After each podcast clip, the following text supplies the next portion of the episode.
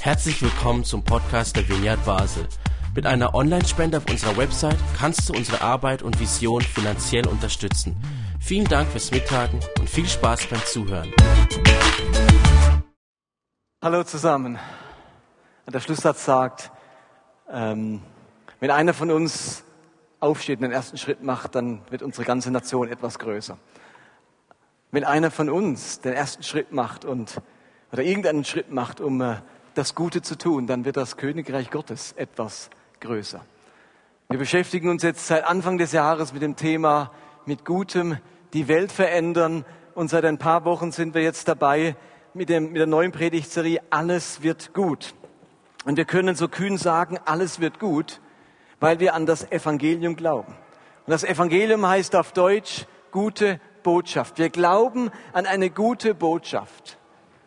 Und weil wir an diese gute Botschaft glauben, können wir sagen, ja, alles wird gut. Da ist einer, der sich mit dem Guten auskennt, der das Gute selbst ist und es wird alles gut. Wir glauben an eine gute Botschaft. Das Problem ist, dass wir dieses Evangelium in unseren Kreisen oft etwas verkürzt darstellen. So eine Kurzform, vor allem so eine Bekehrungsformel. Der Evangelisation geht es vor allem darum, dass man sich bekehrt. Und ich habe vor drei Wochen angefangen deutlich zu machen, dass das Evangelium viel mehr ist, als dass man sich einfach bekehrt und dann in den Himmel kommt. Es geht immer um das Evangelium vom Reich Gottes. Die, das römische Reich mit seinen Cäsaren hatte eine große dominierende Geschichte, mit dem sie das Volk zusammenhalten wollten. Cäsar, der Kaiser, war Sohn Gottes, so hat er sich verstanden. Er war der Erlöser, der Retter des Volkes. Und immer wieder hörte man im römischen Reich vom Evangelium. Und damit haben sie gemeint, dass das römische Reich siegreich war, dass er sich vergrößert hat, dass ein weiterer Landstrich zum römischen Reich dazugekommen ist und jetzt einverleibt wurde und auch dort der römische Friede herrscht. Man hat also die Formel, dass der Cäsar Sohn Gottes Erlöser ist und ein, Reich, ein, ein Evangelium äh, ausgeht von ihm. Das hat man gekannt. Und plötzlich kommt Jesus und im Markus-Evangelium lautet der erste Satz, das ist der Anfang des Evangeliums vom Sohn Gottes, Jesus Christus. Und Christus heißt Retter. Und das Neue Testament erzählt eine Gegengeschichte. Das Evangelium ist so viel mehr als bloß eine Botschaft über Bekehrung. Das ist es auch, aber es ist noch viel mehr. Und ich würde euch gerne diese große Geschichte erzählen, um was es beim Evangelium wirklich geht. Was ist die große Geschichte?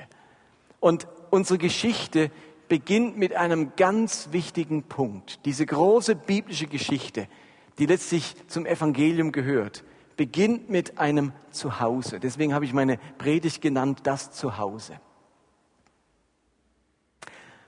Als ich 16 Jahre alt war, schickte mir ein ehemaliger Schulfreund meines Vaters ein Flugticket nach Hawaii.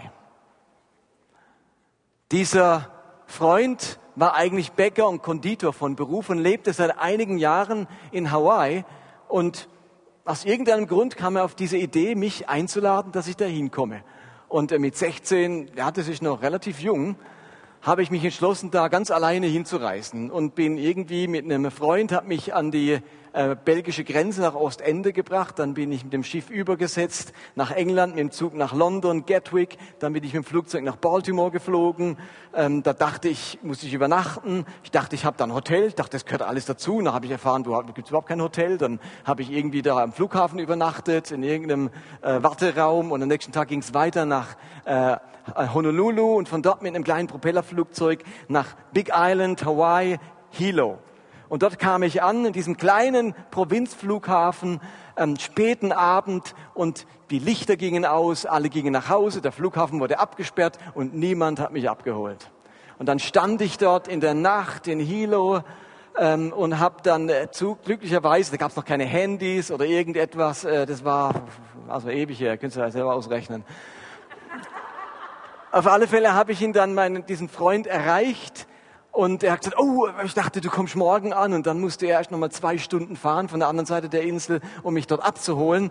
Ähm, und dann auf dem Weg äh, zu seinem Zuhause hat er mich erstmal im Urwald abgesetzt, in einem Tipi, das er gebaut hatte. Dort sollte ich die erste Nacht übernachten mit diesem Spruch, wen Hawaii liebt, zu dem ist es erstmal hart.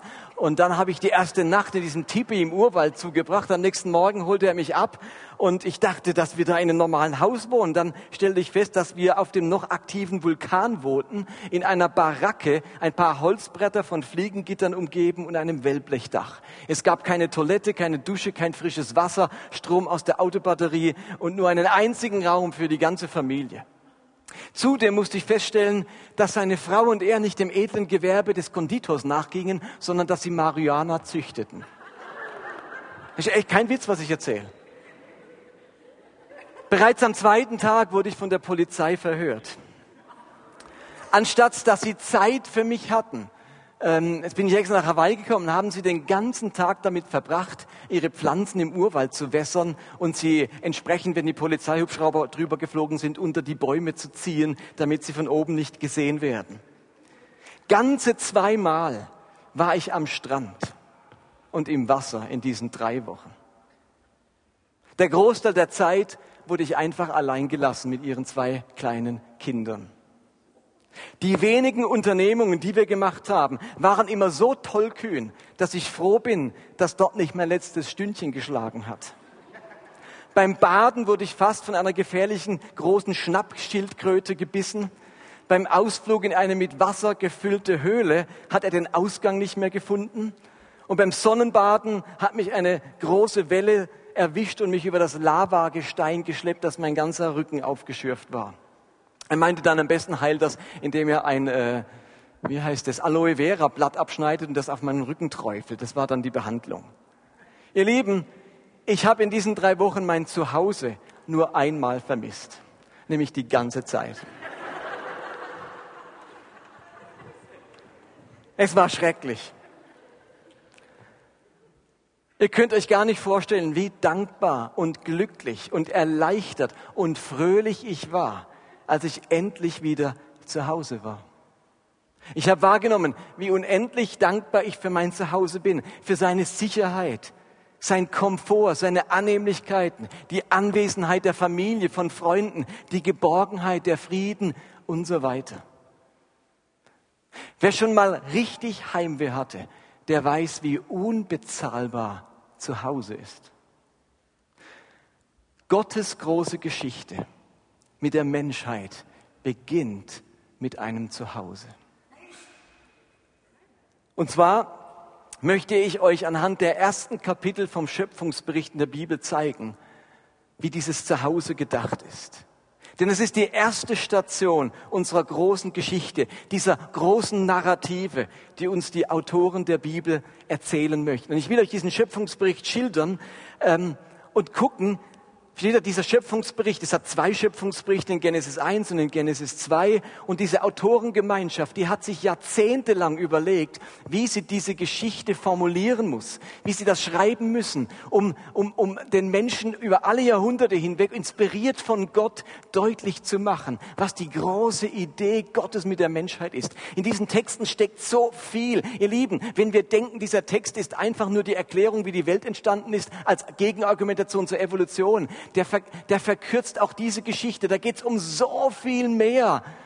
Diese Geschichte will uns fundamental erzählen, wozu wir überhaupt da sind, was Gott sich mit dem Menschen gedacht hat, wie der Anfang der Menschheit aussieht und letztlich damit auch der Anfang von jedem einzelnen Leben. Und wir schauen uns jetzt diesen Schöpfungsbericht, einzelne Verse daraus an. Und es beginnt mit Genesis Kapitel 2, Vers 7. Dort geht es jetzt direkt um die Erschaffung des Menschen. Und es heißt dort, da bildete Gott, der Herr, den Menschen aus Staub vom Erdboden und hauchte in seine Nase Atem des Lebens.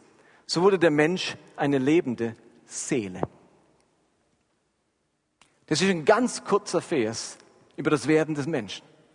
Nur wenige Worte und trotzdem unglaublich aussagekräftig.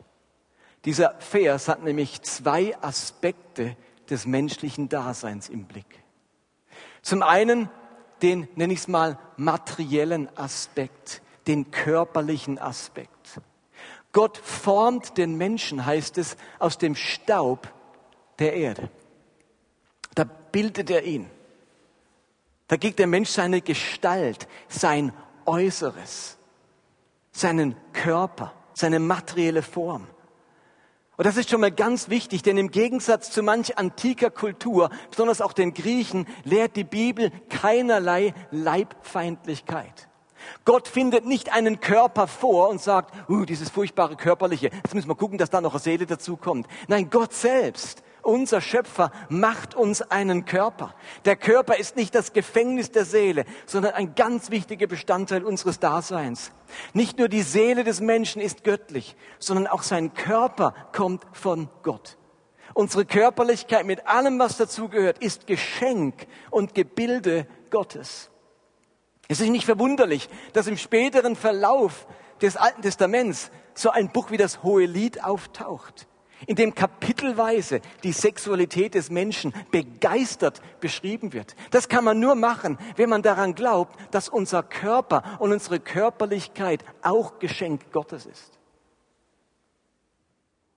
In der Bibel finden wir ein Ja zum ganzen Menschen, auch zu seiner Körperlichkeit. Der Körper muss nicht dauernd bekämpft oder gezähmt werden, sondern er ist Ausdruck von Gottes schöpferischer Kreativität. Ich könnte auch sagen, unser Körper ist der irdische Anteil unseres Daseins. Aber der Vers hat auch noch einen anderen Aspekt, nämlich er hat nicht nur den Menschen aus Staub der Erde geformt, sondern er hauchte ihm den Atem des Lebens ein. Der Körper empfängt sein Leben durch den Atem Gottes. Dieser zweite Aspekt betrifft die Innerlichkeit des Menschen. Dadurch, dass Gott das Geheimnis des Lebens in den Menschen legt, wird er zu einer lebendigen Seele, heißt es im Text. Das ist der himmlische Anteil des Menschen. Und nun ist es ganz spannend. Da schafft Gott den Menschen, seinen Körper, bläst in den Atem des Lebens ein, das Leben selbst und er wird zu einer lebendigen Seele, heißt es.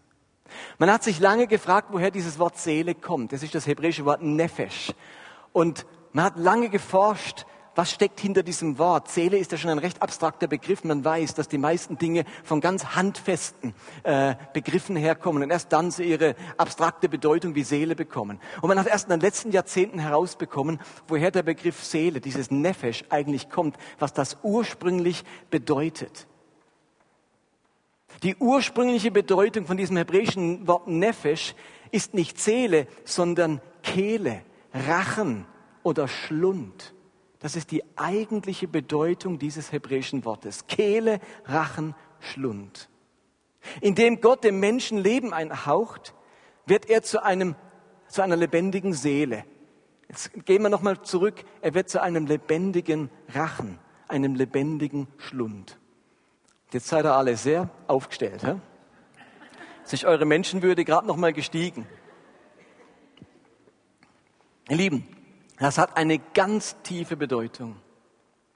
Stellt euch so, ihr habt auch ein Bild an der Leinwand, frisch geschlüpfte Vogel, Vögel vor, die der Mutter ihren Schlund hinhalten und darauf warten, dass sie ihnen Futter in den Rachen steckt.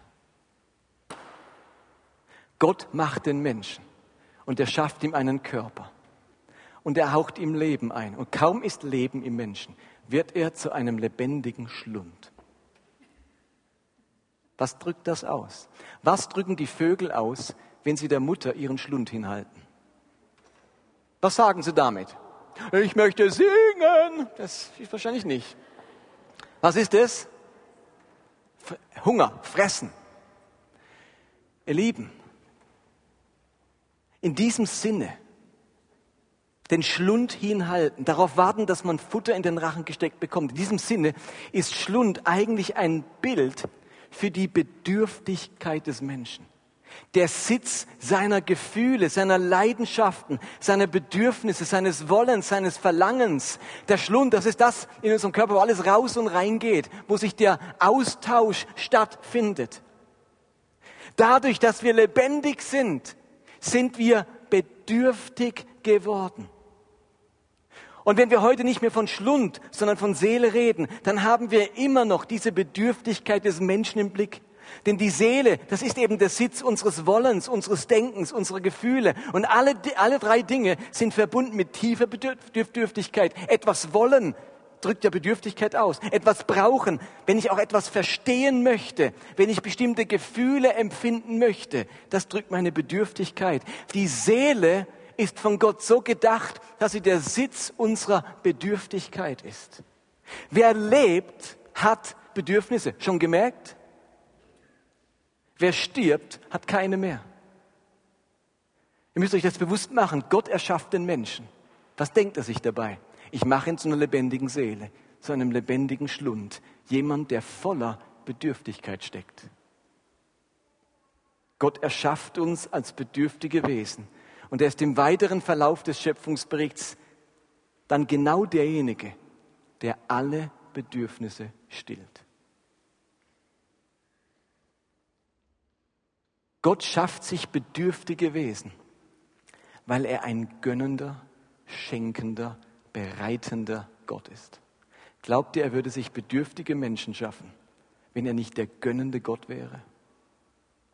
Aber könnt ihr euch vorstellen, was mit der Bedürftigkeit des Menschen passiert, wenn er seine Beziehung zum Schöpfer verliert. Was dann aus unserer Bedürftigkeit wird, was sie anrichten kann. Aber Gott schafft uns wie diese Vögel. Jemand, der sich nach ihm ausstreckt, sehnt, voller Bedürfnisse steckt. Und da, noch vor Kapitel 3, wo das mit der Schlange war, ist der Mensch ja ganz auf Gott bezogen. Also wir sind geschaffen mit einem Körper und der ist gut und mit einer Seele, die all unsere Bedürftigkeit beinhaltet. Einem Gott gegenüber, der unsere Bedürfnisse stillen möchte. Und in Genesis 1, Vers 27 heißt es, da schuf Gott den Menschen nach seinem Bild. Als sein Ebenbild schuf er ihn. Er schuf sie als Mann und Frau. Gott hat den Menschen nicht nur als bedürftiges Wesen erschaffen, er hat ihn in seinem Bilde erschaffen. Und bitte, damit ist überhaupt nicht gemeint, dass wenn Gott in den, dass Gott in den Spiegel geschaut hat und sagt, ach, der, der sieht ganz gut aus, jetzt mache ich mal genau so einen Menschen. Also, wenn wir in den Spiegel sehen, sehen wir nicht, wie Gott aussehen könnte. Steht da, Gott hat, Gott hat nicht auch einen Bauch und, und Haare und Zehennägel äh, und Zähne äh, und ein, keine Ahnung was alles. Also, das ist mit Ebenbildlichkeit nicht gemeint, dass Gott aussieht wie wir. Also, ist Gott 1,80 oder ist jetzt 1,60? Also es geht überhaupt nicht darum mit der Ebenbildlichkeit, dass Gott aussieht wie wir. Es geht um eine wesensmäßige Ebenbildlichkeit. Wir sind ausgestattet mit ähnlichen Eigenschaften wie Gott. Und wisst ihr, was das ermöglicht? Wir sind als Ebenbild Gottes Gott ein Gegenüber. Und damit sind wir fähig zur Gemeinschaft mit ihm. Im Bilde Gottes geschaffen bedeutet, dass wir über ähnliche seelische und geistige Fähigkeiten verfügen. Wir können denken, wir können kommunizieren, wir können kreativ sein, wir können barmherzig sein, wir können lieben, wir haben Gefühle, wir haben ein reiches Innenleben, wir haben Willenskraft, wir haben Willensfreiheit. Darin sind wir Gottes Ebenbild und nicht durch zwei Augen im Kopf und fünf Zehen am Fuß. Es ist diese konkrete Ähnlichkeit mit Gott, die uns auch unsere Würde verleiht. Und diese Ebenbildlichkeit bringt in uns eine Beziehungsfähigkeit zu Gott hin, hervor. Nur wir sind ebenbildlich zu Gott, nicht die Tiere. Deswegen sind wir in der Lage, Beziehung mit Gott aufzunehmen. Er ist also der Gott, der unsere Bedürfnisse erschafft, sie kennt, sie stillt und uns als Gegenüber behandelt. Also es braucht, er schafft uns als Menschen, die zur Beziehung fähig sind, weil die Beziehung so dringend notwendig ist aufgrund unserer Bedürftigkeit. So. Kapitel 2, Vers 7 schafft Gott den Menschen, haben wir vorhin gerade gelesen. Wisst ihr, was das Erste ist, das Gott für den Menschen tut? Das hat er ihn geschaffen. Aus Staub der Erde. Leben eingehaucht. Jetzt ist er eine lebendige Seele. Was ist das allererste, was Gott für den Menschen tut? Im nächsten Vers. Also ihr denkt schon so gut mit, da muss ich gar keine Predigt mehr halten. Das nächste ist, das nächste, die erste Tat, die Gott für den Menschen macht, lesen in Vers 8 und dort steht, dann, nachdem er ihn erschaffen hat, dann legte Gott im Osten in der Landschaft Eden einen Garten an. Dorthin brachte Gott den Menschen, den er gemacht hatte. Gott legt einen Garten an und bringt den Mensch dorthin. Vers 8 berichtet uns also, wie Gott für den Menschen einen Garten anlegt. Ich könnte auch sagen, einen Lebensraum, ein Zuhause. Und dorthin bringt er den Menschen auch noch. Er sagt nicht, jetzt mach dich mal auf die Suche, da ist die Schatzkarte, da ist der Kompass, jetzt guckst mal. Er bringt ihn selbst hin. Und ihr Lieben, jetzt Garten. Das ist tragisch, wenn Schweizer und Deutsche Garten lesen. Ja, wisst ihr, weil wir kennen nur den Schrebergarten. Den Garten hinterm Haus. Den Garten vom Opa, wo es Himbeere gibt.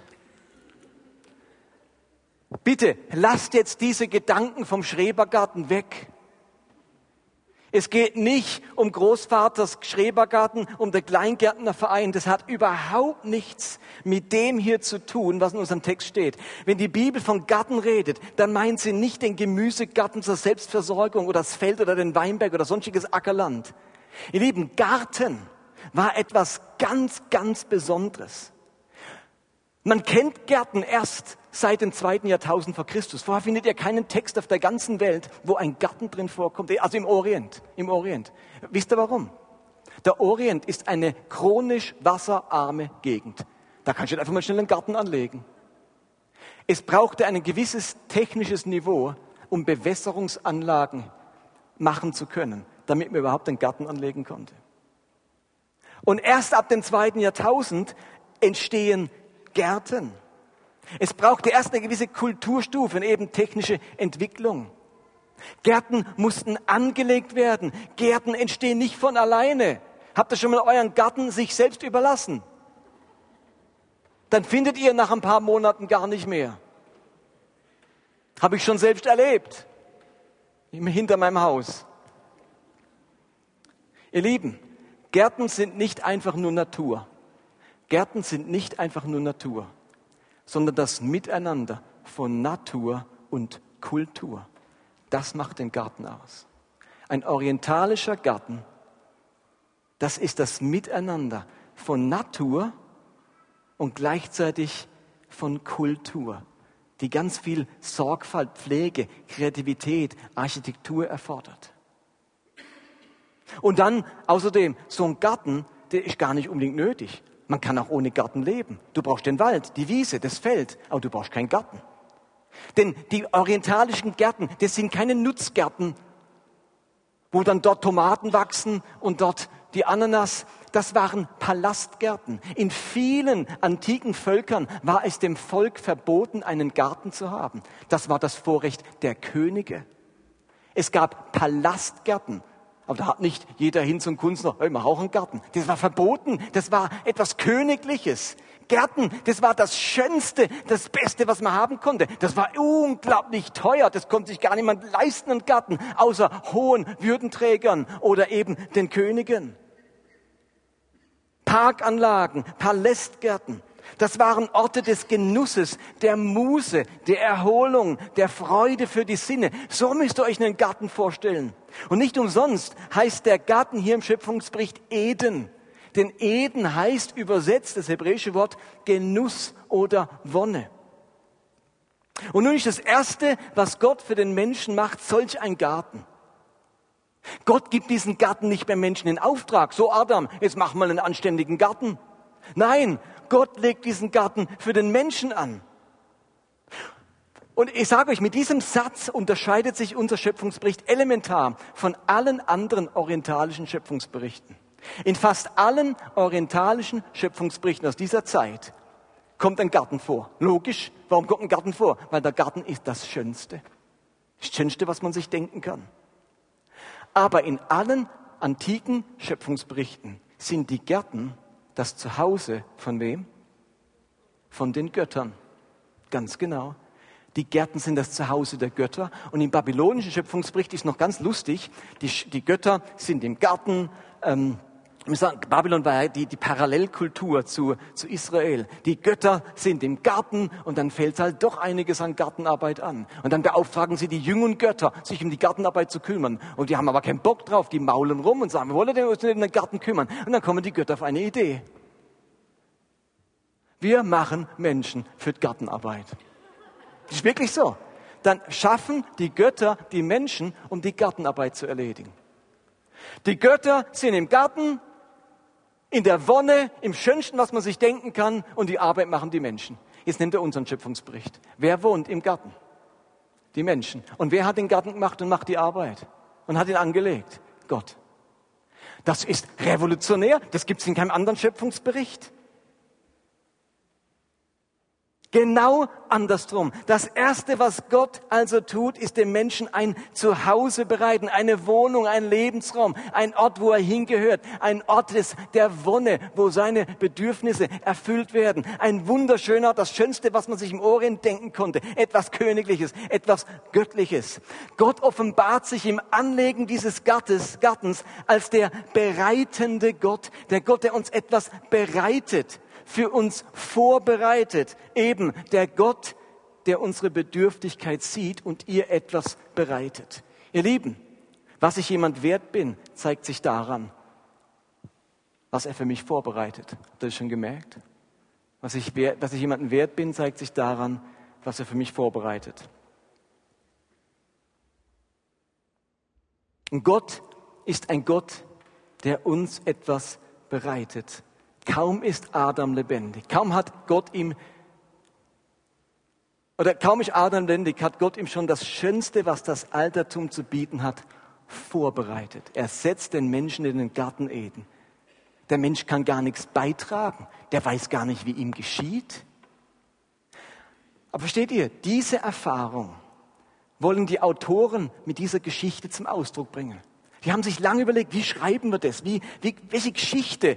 Ähm, Gott inspiriert uns mit einer Geschichte, die deutlich macht, wie du über den Menschen denkst, wie du dir das Menschsein vorstellst, wie du dir die Beziehung zum Menschen vorstellst. Inspirier uns mit einer Geschichte. Und sie kommen mit dieser Geschichte. Dieser Gott ist ein bereitender Gott, ein Gott, der sich Mühe für uns gibt, der für uns unser Bestes will. Es ist vor allem Ausdruck von Heimat und Zuhause. Die Menschen wissen, wo sie hingehören, wo Gott sie hingestellt hat, was ihr Lebensraum ist, wo sie aufgehoben sind, wo sie zu Hause sind, wo ihre Bedürftigkeit ein echtes, bereitendes Gegenüber findet.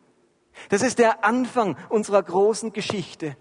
Der Mensch darf mit dem tiefen Bewusstsein leben, zu Hause zu sein, Heimat zu haben, Versorgung, Gemeinschaft und Frieden zu haben. Es ist ein Bild für Gemeinschaft mit diesem Gott zu haben. Und interessanterweise greift Jesus genau dieses Thema in seiner guten Botschaft später wieder auf im Evangelium, wenn er davon redet, dass er ein Zuhause, eine Wohnung für uns zubereitet. In Johannes 14, Vers 2 steht, im Hause meines Vaters gibt es viele Wohnungen und ich gehe hin, um dort einen Platz für euch bereit zu machen. Es ist auch da der bereitende Gott, der uns wieder am Anfang der Schöpfung und am Ende der Schöpfung sind wir wirklich zu Hause in der Gegenwart Gottes. Am Anfang der großen Geschichte steht ein Zuhause, ein Lebensraum bei Gott. Und am Ende der Geschichte wartet wieder ein Zuhause, eine Wohnung bei Gott auf uns. In anderen Worten, Gemeinschaft und Beziehung will dieser Gott mit uns, wartet auf uns. Von daher kommen wir und darauf läuft alles hinaus. Wir wohnen bei Gott und Gott wohnt bei uns. Denn das ist die Idee Gottes mit dem Menschen. Er entschließt sich keine Sklaven, oder er schafft uns nicht als seine Sklaven, nicht als Gärtner, nicht als Untertanen, sondern als Ebenbild, als ein Gegenüber, eine lebendige Seele, der er etwas bereiten möchte. Und zu guter Letzt lasst mich noch etwas zu den Bäumen im Garten sagen. Jetzt hat es in diesem Garten Bäume. In Vers 9 steht, und Gott, der Herr, ließ aus dem Erdboden vielerlei Bäume wachsen, begehrenswert anzusehen und gut zur Nahrung. Das Hebräisch im Allgemeinen und der Schöpfungsbericht im Besonderen spart mit Adjektiven. Das Hebräische benutzt nicht andauernd ausschmückende und ausladende Adjektive. Das spart sie sich. Es sind knappe, klare Berichte. Da wird nicht gelabert. Aber in diesem einen Satz, in diesem einen Vers, hat es gleich drei Adjektive auf einen Schlag. Vielerlei, begehrenswert und gut. Drei Adjektive. Die Beschreibung dieser Bäume bringt zum Ausdruck, was der Mensch in seinem Zuhause vorfindet. Hätte ich auch sagen können, in dem, Baum, im Garten hat es Bäume. Das wäre eigentlich, mehr braucht es nicht. Bäume, fertig, weiß man, was, weiß man Bescheid. Bäume. Jetzt heißt vielerlei, begehrenswert, gut. Was, was heißt das? Das hat einen Grund, dass, der, dass die Autoren das schreiben. Da hat einer, der ein bisschen zu viel Tinte gehabt und dachte, die muss noch Tinte loswerden, schreibe ich noch drei Worte rein. Das hat sein, da ist jedes Wort inspiriert sozusagen.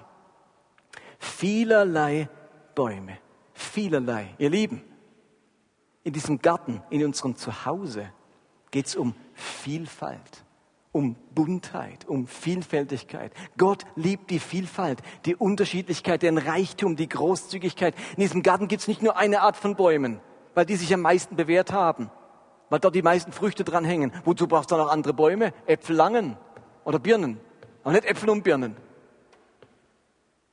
Alle denkbaren Arten von Bäumen findet der Mensch dort vor. Vielerlei. Bei Gott zu Hause zu sein bedeutet, mit der Fülle und nicht mit dem Mangel des Lebens konfrontiert zu sein. Es geht um den Reichtum des Lebens, den Erfahrungsreichtum, den Erlebnisreichtum, den Einfallsreichtum, die Kreativität, nicht die Einförmigkeit und die Einfallslosigkeit und die Uniformität. Bei Gott zu Hause ist es eben nicht eng, sondern weit. Dort ist wirklich Raum für die Vielfältigkeit des Lebens. Aber es sind nicht nur vielfältige Bäume, es sind begehrenswerte Bäume. Das hebräische Wort an dieser Stelle bedeutet eigentlich lustvoll, köstlich, anziehend, schön, prachtvoll. Ihr Lieben, hier geht's um Lebenslust, um Lebensfreude.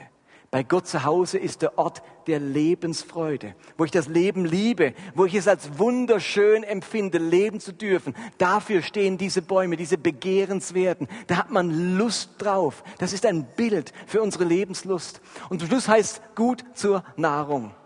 Also gut zur Nahrung bedeutet einerseits, dass es gut schmeckt, aber noch viel mehr, dass mir diese Nahrung gut tut. Diese Nahrung ist gut für mich, gesund für mich, es tut mir gut. Bei Gott zu Hause erlebe ich Gesundheit. Das tut mir gut, das ist heilsam für mein Leben, gesund für mein Leben. Das schützt mein Leben, das bewahrt mein Leben. Diese Beziehung zu Gott ist gut für mich, die tut mir gut, die verhilft mir zu Lebensfreude und zu einer Fülle des Lebens. Also, Gott macht den Menschen und was geschieht danach? Er bereitet ihm ein Zuhause, einen Lebensraum. Er schafft ihn für Beziehung mit ihm.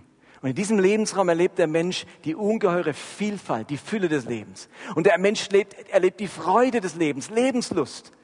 Und er erlebt Gesundheit. Ein Ort, der seinem ganzen Dasein langfristig gut tut. Dort kommen wir her als Menschen. Das ist unser Ausgangspunkt. So stellt sich Gott menschliches Leben vor. Aber ich muss einen Punkt noch loswerden. Gott sagt, er setzt den Menschen in den Garten. Dann heißt es in Vers 15, und Gott der Herr nahm den Menschen, setzte in den Garten, ihn, Klammer, sie, zu bebauen und zu bewahren. Jetzt wird es ein bisschen, jetzt müsst ihr gut zuhören nochmal, die letzten fünf Minuten. Gott setzt den Menschen in den Garten Eden, dort ist er zu Hause. Und jetzt soll er bebauen und bewahren. Was soll er bebauen und bewahren? Was soll er bebauen und bewahren? Hallo, ist noch jemand da? Den Garten, ne? so ist er übersetzt. Ihn zu bebauen und zu bewahren. So steht es auch in jeder Bibelübersetzung, die ich nachgeschaut habe. Und jetzt sage ich euch, das ist falsch. Ich habe es mit dem Theologieprofessor geklärt, ich habe es mit einem Doktor geklärt, ich habe es mit dem aramäischen und hebräischen sprachlichen Schlüssel geklärt. Es ist falsch übersetzt. Im Hebräischen, wir haben ja Personalpronomen, ihn zu bewahren und ihn. Im Hebräischen funktioniert das nicht so, sondern man hängt, wer, wer gemeint ist, an das Verb an. Also das, das Verb hat eine Endung, die ist entweder weiblich oder männlich. Und was hier wörtlich steht, ist, Gott setze den Menschen in den Garten, zu bebauen sie und zu bewahren sie. Es ist weiblich. Diese beiden Verben, bebauen und bewahren, enden weiblich. Sie beziehen sich auf etwas Weibliches. Garten ist im Hebräischen aber männlich. Wie bei uns auch, der Garten ist männlich. Diese beiden Verben können sich nicht auf den Garten beziehen. Geht gar nicht. Auf was beziehen sie sich dann? Was soll denn der Mensch bebauen und bewahren? Den Garten ja nicht, das macht ja sowieso jemand anders. Wer ist denn zuständig für den Garten? Das ist ja Gott. Was soll er denn bebauen und bewahren? Um was es hier geht, was er bebauen und bewahren soll, das ist die Erde, der Raum außerhalb des Gartens. Hebräisch die sogenannte Adama. Gott nimmt Staub von der Erde, der Adama, und macht daraus den Menschen, den Adam. Daher kommt das Wort Adam. Er ist Staub von der Erde, von der Adama. Adama ist weiblich. Deswegen heißt er Adam. Besten übersetzt Erdling. Adam ist eigentlich der Erdling. Aus der Erde gemacht. Bebauen und bewahren soll er nicht den Garten, sondern die Erde, die Welt außerhalb des Gartens. Und bebauen und bewahren heißt nichts anderes wie gestalten und beschützen. Der Mensch ist in diesem Garten zu Hause und dann geht er hinaus in die Adama, in die Welt, um diese zu gestalten und zu bewahren. Die Welt gestalten. Die Welt bewahren. Das ist der Job von Anfang an. Mich hat's vom Stuhl gehauen, als ich das gemerkt habe. Wisst ihr, mit was das übereinstimmt? Mit der Vision einer Gemeinde, die ich kenne. Diese Menschen sind bei Gott zu Hause, stimmt's? Und dann sind sie unterwegs in die Welt, um die Welt zu gestalten und zu bewahren. Bei Gott zu Hause und unterwegs in die Welt, unterwegs zu den Menschen, um zu gestalten. Ihr Lieben, die Welt gestalten. Merkt ihr etwas? Wenn es beim Evangelium nur um Bekehrung geht, dann geht es nur darum, was mit mir passiert. Beim Evangelium, bei der großen Geschichte Gottes mit den Menschen geht es darum, dass wir zutiefst verwurzelt sind in Gott zu Hause, in der Beziehung zu ihm. Er ist der Gönnende, der Schenkende, der all meine Bedürfnisse kennt und von dem her ich die Erfüllung erwarte. Aber dann gehe ich raus und dann gestalte ich Welt, dann bewahre ich Welt. Das hat doch, das, das bringt doch etwas mit sich. Das hat doch eine politische Dimension, eine wirtschaftliche Dimension, eine gesellschaftliche Dimension, eine ökologische Dimension. Da geht es doch um alles, wenn ich die Welt gestalten und bewahren soll. Und wir machen draus, bekehr dich und komm in den Himmel. Das ist ja wunderbar. Aber das ist alles im Garten. Das spielt sich alles im Garten ab. Aber Gott sagt, da draußen die Adama, die sollte bewahren und beschützen und gestalten als Menschen, als Erdlinge, die dort zu Hause sind bei diesem Gott, die von diesem Gott beschenkt werden. Und jetzt gehen sie raus und bringen diese Welt in Ordnung. Und dann kommt Jesus und wisst ihr, was er uns zeigt, wie man das macht. Er zeigt uns jahrelang, wie man diese Welt gestaltet, wie man die ungerechten Verhältnisse in dieser Welt auf den Kopf stellt, sie bewahrt, sie schützt, dass er wieder so wird, wie Gott sich vorgestellt hat. Das ist der Anfang unserer großen Geschichte. Das ist die Idee dieses Schöpfungsberichts. Der ist nicht einfach nur ein Gegenargument gegen die Evolution. Es ist eine unglaublich großartige Geschichte, was Gott sich mit menschlichem Leben gedacht hat. Das ist der Anfang. Und nächsten Sonntag geht es darum, wie all das zerbricht und was dann geschieht. Aber so viel für heute. Amen.